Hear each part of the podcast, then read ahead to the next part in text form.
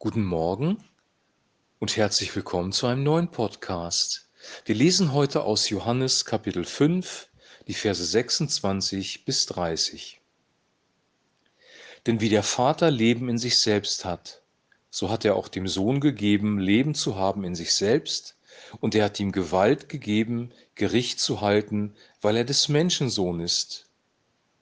Wundert euch darüber nicht, denn es kommt die Stunde, in der alle, die in den Gräbern sind, seine Stimme hören und hervorkommen werden, die das Gute getan haben zur Auferstehung des Lebens, die aber das Böse verübt haben zur Auferstehung des Gerichts. Ich kann nichts von mir selbst tun. So wie ich höre, richte ich. Und mein Gericht ist gerecht, denn ich suche nicht meinen Willen, sondern den Willen dessen, der mich gesandt hat. Soweit der heutige Text. Der Vater hat Jesus in die Welt gesandt und hier steht, er hat ihm Gewalt gegeben, beziehungsweise eigentlich korrekt übersetzt Vollmacht gegeben, Gericht zu halten. Und zwar aus einem einfachen Grund, weil er der Sohn des Menschen ist. Warum hat Gott Jesus Gericht gegeben, weil er der Sohn des Menschen ist? Ich glaube, das hat folgenden Hintergrund. Das ist jetzt meine Theorie, das steht nicht im Wort Gottes drin. Ähm, Jesus hat als Mensch gelebt, er konnte Menschen verstehen in ihren Problemen und Nöten, er hat selber in der gefallenen Schöpfung gelebt, er weiß, wie das Leben hier auf der Erde funktioniert, er weiß, warum Menschen sich verhalten, wie sie sich verhalten, er kennt das Menschsein in und auswendig, weil er selber Mensch geworden ist. Und deswegen, weil er weiß, wie Menschsein funktioniert, kann er auch die Dinge, die wir tun, die wir, die wir denken, die wir fühlen, die wir tun, letzten Endes gerecht bewerten. Er ist ein gerechter Richter und er wird gerecht Gericht üben. In Vers 13 dann sagt er, dass er nicht von sich selbst aus Gericht übt, sondern wie er den Vater, also den, der ihn gesandt hat, hört, so wird er richten. Und sein Gericht ist wirklich gerecht, weil er sucht nicht den Willen ähm, von sich selbst, sondern er sucht den Willen dessen, der ihn gesandt hat. Also derjenige, der letzten Endes die Spielregeln festgelegt hat, die Werte im Universum, die immer gültigen Wahrheiten, das ist Gott der Vater. Und an dem orientiert sich Jesus, wenn er Gericht übt. Also er übt nicht einfach Gericht aus dem Bauch heraus, wie, genauso wie ein Richter ähm, in unserem Land nicht einfach so nach seinem Gefühl entscheiden kann, sondern es gibt eine höhere Instanz, diese höhere Instanz ist bei Jesus der Vater selber. Jesus sagt, der Vater ist größer als ich und er orientiert sich an dem Vater und an den Werten des Vaters, genauso wie ein Richter in Deutschland sich an einer höheren Instanz orientieren muss. Und das sind unsere Gesetze. Das ist das Grundgesetz an erster Stelle und danach kommen die untergeordneten Gesetze, ähm, die dann dazugehören. Es wird ein gerechtes Gericht geben, ein Tag, an dem Jesus Gericht übt. Und hier steht, dass ähm, die Menschen ewiges Leben bekommen bzw. auferstehen werden. Und hier ist nicht das Leben gemeint, das wir im Hier und Jetzt schon bekommen, sondern hier geht es darum, darum, dass Menschen, die schon verstorben sind, die in den Gräbern liegen, dass sie auferstehen werden. Wir sprechen im Glaubensbekenntnis wir glauben an die Auferstehung des Fleisches oder die Auferstehung des Toten, je nachdem, aus welcher Tradition wir kommen. Also wir glauben wirklich, dass Menschen physisch auferstehen werden. Und dann wird es einen Tag des Gerichts geben. Und wir hatten ja in Vers 24 gelesen, dass wenn wir an Jesus glauben, dass wenn wir sein Sühneopfer für uns annehmen, wenn wir dem Vater vertrauen, dann kommen wir nicht mehr ins Gericht, weil jemand anders das Gericht für uns übernommen hat, nämlich Jesus selber, und wir sind vom Leben, äh, vom Tod zum Leben übergetreten. Alle anderen, die das nicht glauben, kommen ins Gericht und werden nach ihren Taten gerichtet werden. Also es gibt eine reale Auferstehung und ein reales Gericht. Jetzt nochmal zur Auferstehung. Paulus sagt sehr, sehr klar, wenn die Auferstehung keine Realität wäre, wenn wir etwas glauben würden, was nicht sich der ähm, der Wahrheit entspricht, dann wäre unser Glaube komplett nichtig. Dann wäre alles nur eine große Täuschung, eine große Lüge. Und dann macht er klar, dass wirklich die Toten auferstehen werden. Und er sagt dann auch genau, wie das passieren wird, nämlich dass es eine physische Auferstehung geben wird.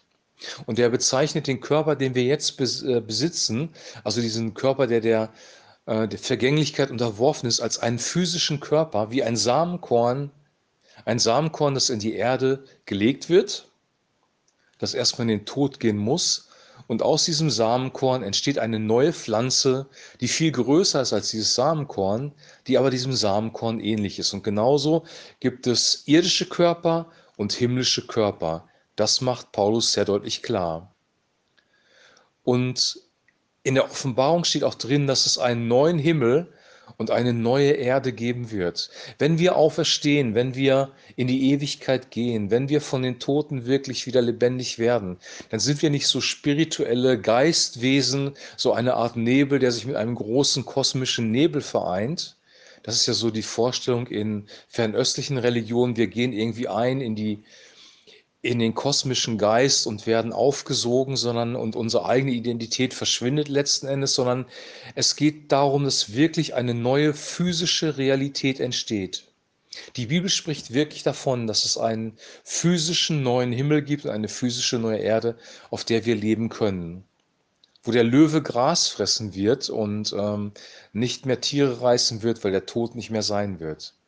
Also hier wird von einer Realität gesprochen, die ja, deutlich realer ist als das, was wir uns vorstellen können. Und wenn wir die Auferstehungsgeschichten von Jesus leben, äh, lesen, dann ist er in einem physischen Leib den Menschen erschienen. Er hat am Ufer ein Feuer gemacht und Fisch darauf gebraten für die Jünger. Er ist mit ihnen spazieren gegangen am Strand. Er hat mit Petrus real gesprochen. Er war real präsent. Thomas konnte seine Hände oder seine Hand in die Hände Jesu legen, in seine Wunden malen. Er konnte in die Seite von Jesus greifen. Er konnte ihn physisch berühren. Christus war wirklich von den Toten auferstanden und das war eine physische Realität und nicht nur irgendwie überphysisch spirituell. Wir können uns darauf freuen, dass wir wirklich als reale Personen wieder existent sein werden, dass wir in einer realen Umgebung leben werden, die komplett heil ist. Wir haben eine, eine heile Umgebung. Es gibt keine Umweltkatastrophen mehr. Es gibt keine Kriege mehr. Menschen werden sich nicht mehr hassen. Es wird keine Beziehungsprobleme mehr geben. Wir leben in einer intakten Umwelt, in heilen und harmonischen Beziehungen und am allerwichtigsten in einer heilen und harmonischen Beziehung zu Gott dem Vater und zu dem Sohn Jesus Christus in der Gegenwart des Heiligen Geistes. Ich glaube, wir brauchen diese Ewigkeitsperspektive. Der Mensch versucht in dieser Welt, die Welt zu retten, in der wir leben. Wir versuchen, äh, die Klimaerwärmung zu begrenzen. Wir versuchen, das Klima zu retten. Der Mensch möchte gerne das Klima retten.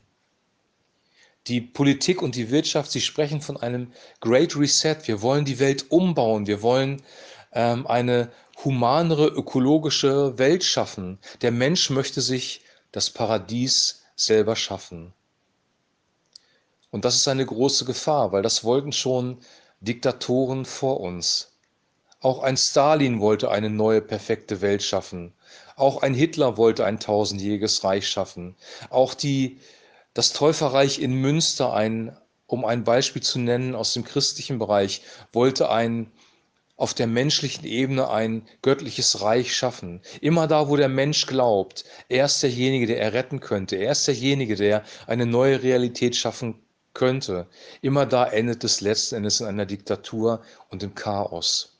Wir sind nicht in der Lage, die Probleme der Welt ähm, zu lösen. Nicht, dass ich falsch verstanden werde. Ich bin sehr dafür, dass wir besorgt und äh, behutsam mit, mit unserer Umwelt umgehen. Ich bin auch dafür, dass wir Menschen fair behandeln in Arbeitsverhältnissen. Aber wir werden nicht die perfekte Welt schaffen können, weil der Mensch durch den Sündenfall von, äh, von seinem Inneren her verwandelt wurde und ähm, das Böse in ihm Einzug gehalten hat. Und die Bibel spricht davon, dass die Geldgier die Wurzel allen Übels ist. Warum zerstören wir die um Umwelt?